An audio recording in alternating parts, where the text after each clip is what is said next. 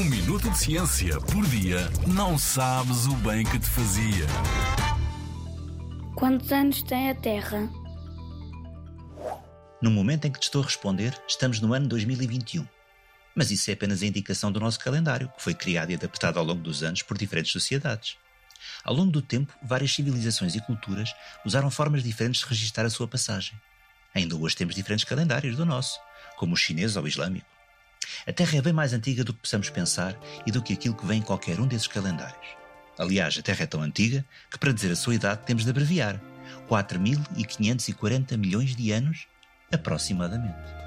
Quer isto dizer que depois de 4.540 temos ainda 6 zeros. É muito. É muito difícil sabermos a idade da Terra com perfeita exatidão, o que é extremamente interessante.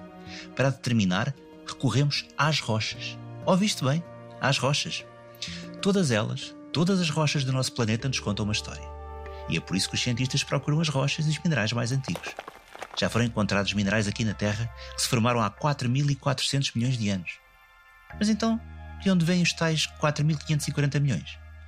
Há várias evidências, mas a mais interessante vem da Lua. Sim, sim, da Lua. Os cientistas acreditam que a Lua se formou a partir da Terra. Logo é mais nova do que a Terra na sua generalidade.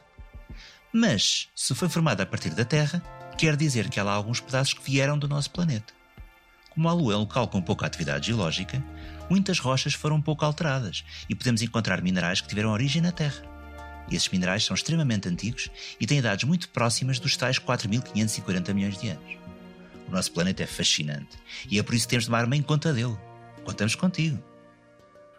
Na Rádio ZigZag, há ciência viva, porque a ciência é para todos.